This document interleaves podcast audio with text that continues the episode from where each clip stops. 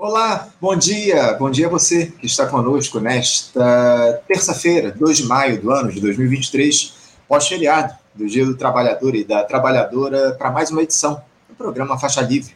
Agradeço muito a quem assiste a transmissão ao vivo aqui pelo nosso canal no YouTube, o Faixa Livre. E muito obrigado também a você que acompanha o programa gravado a qualquer hora do dia ou da noite e quem nos ouve pelo podcast Programa Faixa Livre, nos mais diferentes agregadores. Lembrando sempre que Faixa Livre é uma produção da jornalista Cláudia de Abreu, auxiliada por Érica Vieira e pela jornalista Ana Gouveia. Nesse retorno do programa no pós-filiado, vamos falar aqui sobre o cenário da política lá em Brasília. Teremos muitos temas importantes sendo tratados na capital federal essa semana, mas especialmente lá no Congresso Nacional, a indicação dos parlamentares que vão participar da CPMI do 8 de janeiro e o início dos trabalhos da comissão também, a votação nesta terça-feira da PL, das fake news, enfim. Aliás, uh, plataformas como o Google têm feito campanha contra o projeto de lei, utilizando notícias falsas, um alarmismo para dizer que o PL pode piorar a internet, ou seja, as próprias plataformas cometem crimes, só para não, se, verem aí os seus lucros serem afetados pela restrição que deve ser imposta ao compartilhamento de conteúdos falsos. Quem vai analisar tudo isso daqui a pouquinho será o deputado federal, pelo pessoal aqui do Rio de Janeiro, Chico Alencar. Também vamos falar hoje sobre a tão esperada Assembleia Ordinária dos Acionistas da Petrobras para a escolha do novo Conselho de Administração da estatal, que aconteceu na quinta-feira da semana passada e derrubou a última barreira para que o governo Lula possa implementar as suas políticas na companhia, inclusive alterando a malfadada PPI. O conselheiro fiscal do Sindicato dos Petroleiros aqui do Rio de Janeiro, Sindipetro RJ, Silvio Cinedino, vai falar em detalhes sobre como se deu essa assembleia, bem como explicar a situação do Plano Petros, que sofre com o rombo deixado pelo último governo e acaba onerando os próprios aposentados e pensionistas. Daqui a pouquinho, o Silvio nos explica essa história. A situação da nossa economia também passará pela edição desta quinta-feira em um papo com o professor da Universidade de Brasília, UNB, Dércio Garcia Munhoz. Tivemos ontem o anúncio oficial do reajuste do salário mínimo para R$ 1.320. Também alguns números divulgados na última semana que animaram o governo, entre eles o IBCBR, que é uma prévia do Produto Interno Bruto para o mês de fevereiro, que mostrou uma alta significativa de 3,3%. Daqui a pouquinho, o professor Dércio vai nos dizer se há motivos para euforia por parte do governo federal. Vamos fechar a edição de hoje em papo com o jornalista e ex-ministro da Secretaria de Comunicação Social, a SECOM, Franklin Martins. Ele que está lançando um site baseado numa coleção de livros que ele escreveu com músicas populares que contam a história do Brasil. É isso mesmo, o Quem Foi que Inventou o Brasil? Um material vastíssimo, fruto de pesquisa muito bem construída, que mostra a diversidade e a riqueza do cancioneiro popular e também da nossa história. Um papo imperdível já já com o Franklin Martins. É mais um daqueles programas imperdíveis. Eu começo cumprimentando do outro lado da tela o deputado federal pelo pessoal aqui do Rio de Janeiro e comentarista histórico do Faixa Livre, Chico Alencar. Professor Chico Alencar, bom dia. Bom dia, Anderson. Bom dia a todos que tenazmente acompanham o nosso Faixa Livre. É um prazer falar com vocês. Prazer é nosso, Chico. Prazer é nosso contar mais uma vez aqui com a sua ajuda, com os seus comentários no nosso programa, Chico. E eu queria começar conversando com você a respeito do seguinte, Chico. A gente acabou de lembrar mais um dia do trabalhador e da trabalhadora aqui no nosso país. Trabalhadores que sofrem cada vez mais com a ânsia do capital hegemônico perdem direitos a cada dia que passa, precarizados, sem espaço no mercado de trabalho, tendo de se virar aí para manter o mínimo de dignidade. Infelizmente, a realidade, Chico, não nos permite grandes celebrações em um momento como esse. Eu queria iniciar nosso papo tratando justamente a respeito disso, Chico. É, como é que você consegue identificar, aliás, se você consegue identificar o porquê de o capital se impor cada vez mais sobre o trabalho aqui no Brasil, por que, que os trabalhadores, não só no Brasil, na verdade, no mundo inteiro, eles são tão desvalorizados à medida que o tempo passa, Chico? O Anderson, você sabe bem, nossos acompanhantes aqui também, que o primeiro de maio não é propriamente um dia de festa. Tem a celebração da vida, tem o canto, tem no Brasil eh, a música, tudo bem, mas é em especial um dia de luta dos trabalhadores, desde as suas origens em 1886, lá em Chicago, Estados Unidos, onde o 1 de maio não é o dia do trabalhador, nem sequer o dia do trabalho, curiosamente, mas lá no final do século XIX houve uma greve por direitos elementares, jornada de trabalho que não excedesse 10 horas, salário digno, férias, nada disso, proibição do trabalho infantil, nada disso existia lá. E a luta dos trabalhadores, através de uma greve, de um paro forte, é, gerou conflitos, mortes de operários e também de policiais. Jogaram uma bomba lá, o que se diz um provocador fez isso para acirrar a repressão. E de lá para cá, as internacionais de trabalhadores definiram o 1 de maio como um dia de luta por direitos da classe trabalhadora.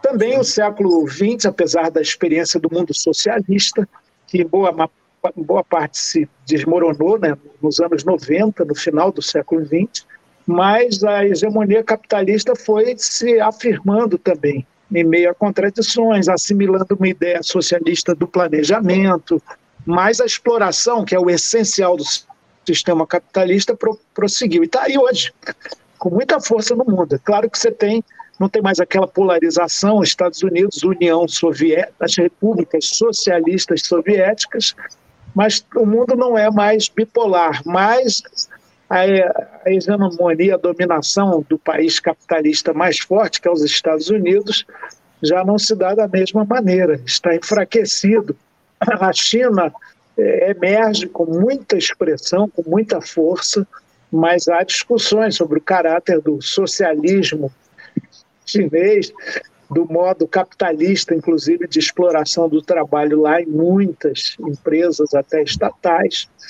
E, enfim, o mundo mudou de configuração e o perfil da classe trabalhadora, com as inovações tecnológicas também, algo que se chama de desmaterialização da Opa, perdemos aqui o Chico. Voltamos aqui, vamos ver. Muito, tá muito estável. Chico, eu perdi a tua conexão aqui rapidamente. Você pode retomar essa tua frase? Sim. Eu disse que a, o perfil da classe trabalhadora no mundo inteiro também mudou bastante com as inovações tecnológicas, a chamada desmaterialização da produção, o chão da fábrica já não reúne aqueles milhares de operários, está tudo mais segmentado, descentralizado mesmo categorias fortes, como a dos metalúrgicos, é, vídeo ABC, elas se reduziram em número muito expressivamente.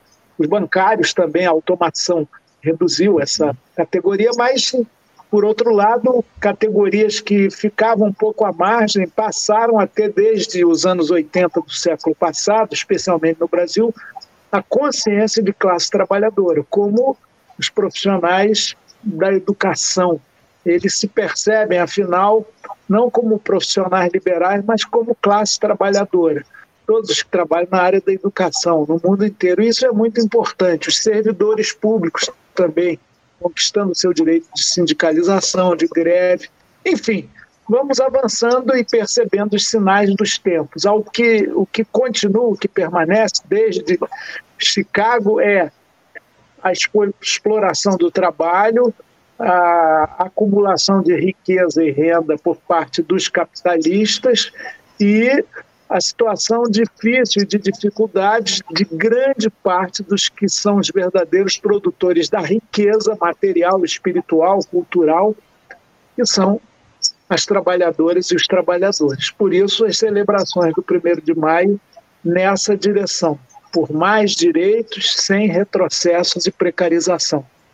Muita luta, muita luta, Chico. É isso que a gente espera para os trabalhadores ao longo dos próximos tempos, porque há muitas barreiras a serem enfrentadas e a gente precisa se unir nessa luta que está colocada. Agora, Chico, falando sobre as coisas de Brasília, porque a nossa capital federal deve viver aí dias agitados a partir desta terça-feira.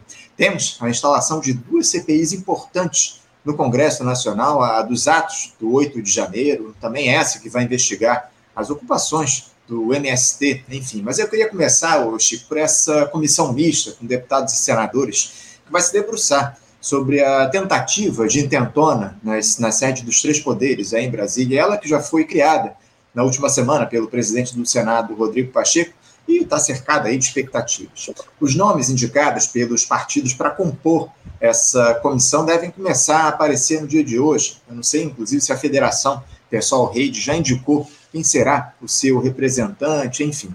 Mas eu queria saber das suas impressões para essa CPMI, Chico, porque é, há quem diga que a oposição que forçou para que essa comissão fosse instaurada, ela vai se arrepender por conta do envolvimento de bolsonaristas, aí, inclusive parlamentares, naquele quebra-quebra.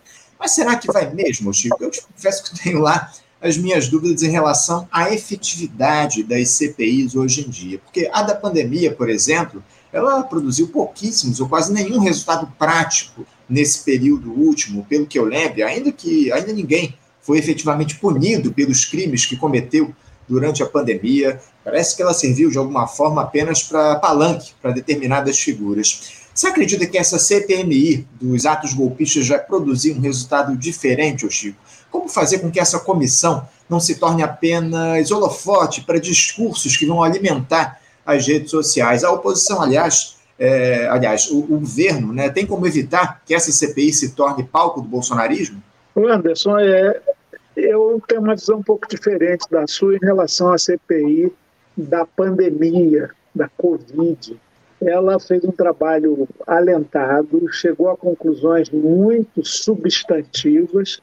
Agora, se Ministério Público, comandado por Augusto Aras, muito simpático ao, governo anterior, e outras dimensões da estrutura pública do Brasil não deram continuidade, é, isso se deve a injunções políticas, né?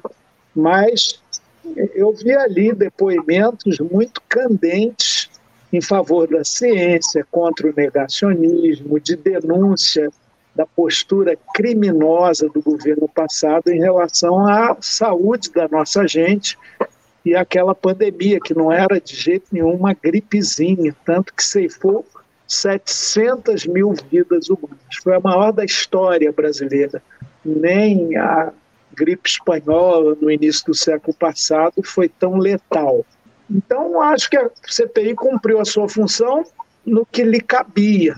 E, claro, tinha o contraditório lá, tinha aqueles, esses ficaram um pouco no ridículo, que andaram dizendo que o governo agiu muito bem, não errou em nada no combate à pandemia. Mas o que prevaleceu não foi isso. Agora, é, a CPI, eu prefiro chamar assim, dos atos golpistas da extrema-direita. É disso que se trata. O fato determinado é isso. O 8 de janeiro foi a culminância agressiva, violenta, depredadora e, e ladra, porque tentaram assaltar até caixas eletrônicos nos prédios, especialmente lá no Palácio do Planalto, está registrado. Essa CPMI de senadores e deputados vai abordar fatos concretos, que foi urdido, foram urdidos pela extrema-direita no Brasil, acampada em frente a quartéis, pedindo intervenção militar, animadas pelo discurso contra o resultado das eleições de Bolsonaro e seus aliados, seus sequazes. Então, mais, é, e aí sim pode-se averiguar a utilidade ou não de uma CPI a essa altura. Mas ela tem um número regimental de assinaturas e vai ser instalada. Só que desde janeiro, o próprio Ministério Público, a Polícia Federal e a Justiça têm investigado e se posicionado sobre esses atos. Há mais de 800 pessoas presas, já tem mais de 300 que se tornaram réis, réus. E então a gente na CPI não vai investigar muita coisa não, porque tudo já está sendo investigado e no decorrer dos trabalhos da CPMI continuará sendo investigado. Então nesse sentido é mais do mesmo. Agora vai ser uma passarela para a exibição e a execração pública daqueles que financiaram, incentivaram, organizaram e promoveram atos golpistas, eu insiro aí também a tentativa terrorista, essa sim de colocar dinamites num carro, num caminhão de combustível que estava pertinho do aeroporto e para lá se dirigiu o aeroporto JK. Então, é, a CPI vai desnudar isso. Terá uma maioria de pessoas, por 20 a em 32, dos titulares, comprometidas com a busca da verdade e com o óbvio, o lulante, como dizia Nelson Rodrigues. Foi a extrema-direita que financiou, articulou, promoveu e praticou os atos criminosos de 8 de janeiro. Então, eu não tenho dúvidas quanto a isso. O pessoal discute hoje, a Federação Pessoal Rede, quem serão nossos representantes lá. Eu falo no plural porque tem o titular e o suplente, ou a suplente.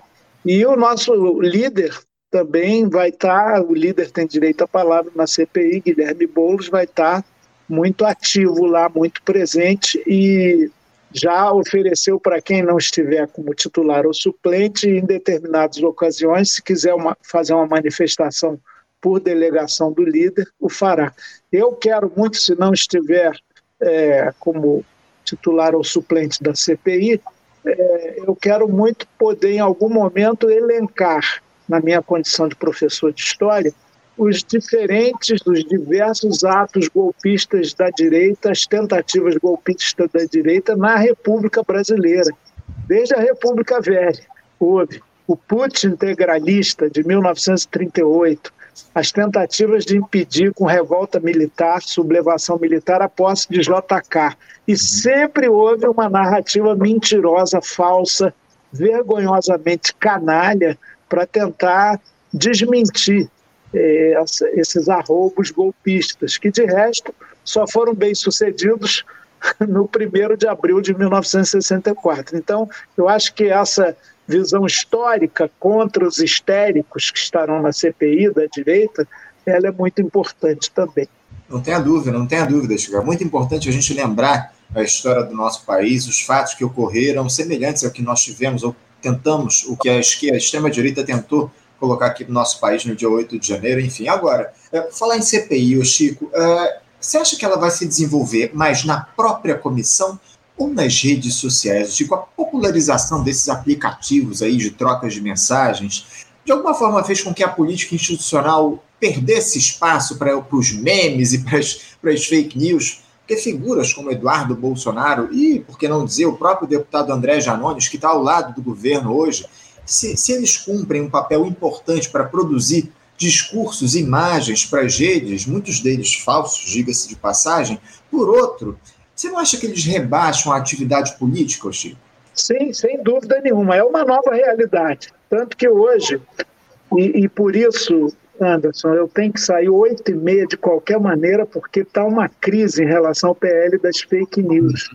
E me chamaram agora para uma reunião para um de crise em relação a se vota ou não vota, e o PL das fake news, que é muito importante. É uma regulamentação da mídia digital que não afeta em nada os pequenos blogs, os sites, a liberdade de expressão, mas atinge quem propaga crime de racismo, de atentados ao Estado Democrático de Direito, de homofobia, de indução das crianças ao próprio suicídio, à mutilação, uma coisa horrorosa o que tem, e não só na chamada Deep Web, Deep Web e a campanha das plataformas, das big techs, com abuso do poder de mercado, do poder econômico, com interferência de interesses privados poderosíssimos, multinacionais, é, num processo de discussão da lei, está grande. Então, chamaram agora para a gente conversar sobre isso. Eu não posso voltar porque eu estou muito mergulhado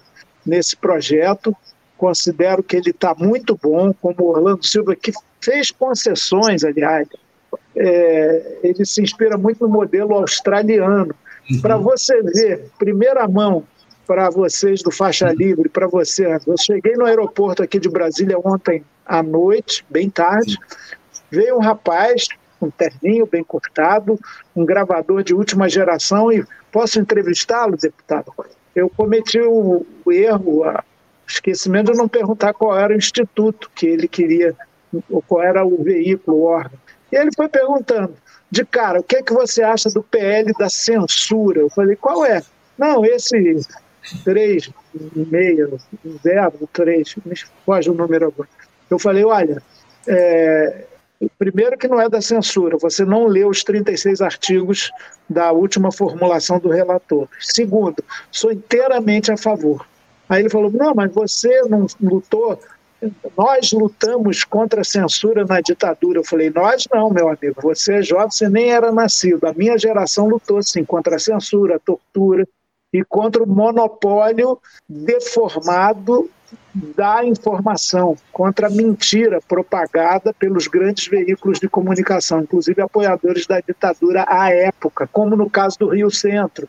Uhum. Aí ele ficou meio espantado assim, mas continuou. Você não acha que o governo vai mandar em tudo com esse, com essa, com esse projeto de lei? falei, vem cá, você está me entrevistando ou está afirmando as suas convicções?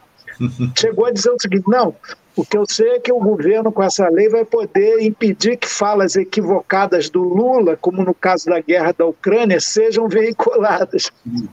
Falei, não vai mesmo, você não está sabendo do projeto. Enfim, ele ficou insistindo, eu perguntei, onde é que você trabalha? Aí ele desconversou, falou, não, então, deputado, muito obrigado, tal, foi saindo de fininho. Ou seja, eles estão com lobby nos aeroportos, as plataformas estão reduzindo o alcance de manifestações favoráveis ao PL. E se você vai no Google, que é um site de buscas que monopoliza 96% da procura dos usuários no Brasil, das pesquisas, no mundo acadêmico, na informação corriqueira, para bobagens, para futebol, para tudo. É, você busca, dá um Google aí. Pois é, o Google está fazendo o seguinte: ao mencionar o projeto de lei, ele indica de cara um site da extrema-direita, não vou citar o nome para não propagar, onde há ataques violentos ao PL. Ou seja, é uma coisa suja, uma guerra suja, um abuso total inconstitucional.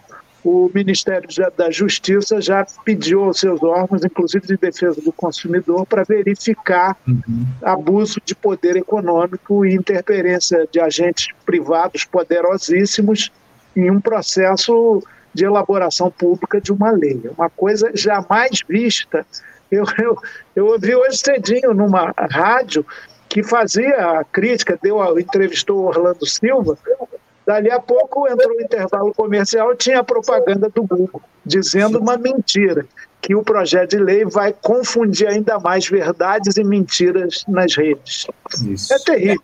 É, é, era, era, justamente a respeito disso que eu queria tratar, Chico, porque já há algum tempo eu tenho observado, e ontem essa campanha se intensificou do próprio Google, como você bem colocou, é, falando mentiras a respeito desse projeto de lei. Ó, há uma, uma mensagem no próprio Google, quando você acessa o site, que está escrito assim: o PL das fake news pode piorar a sua internet. Ou seja, esses próprios sites, essas próprias plataformas aí, são os maiores beneficiados pelo impulsionamento monetizado desse tipo de conteúdo falso, eles têm atuado aí para impedir a aprovação do texto, e isso é muito grave. O Ministério da Justiça já está de olho nisso, então, né, Chico? Já está, já está, já está investigando. E agora, é, é, essas redes são gigantescas, essas plataformas, as big techs, e milionárias. É, Elon Musk, aquele Pavel do, do Telegram, que abriga sites neonazistas, ou seja, a representante do Twitter, numa reunião com o Ministério da Justiça, quando daqueles ataques abomináveis às escolas, disse que a gente que eles não iam tirar as imagens, as fotos desses criminosos, não, porque eles achavam que isso não afetava em nada, nem estimulava em nada é, o crime.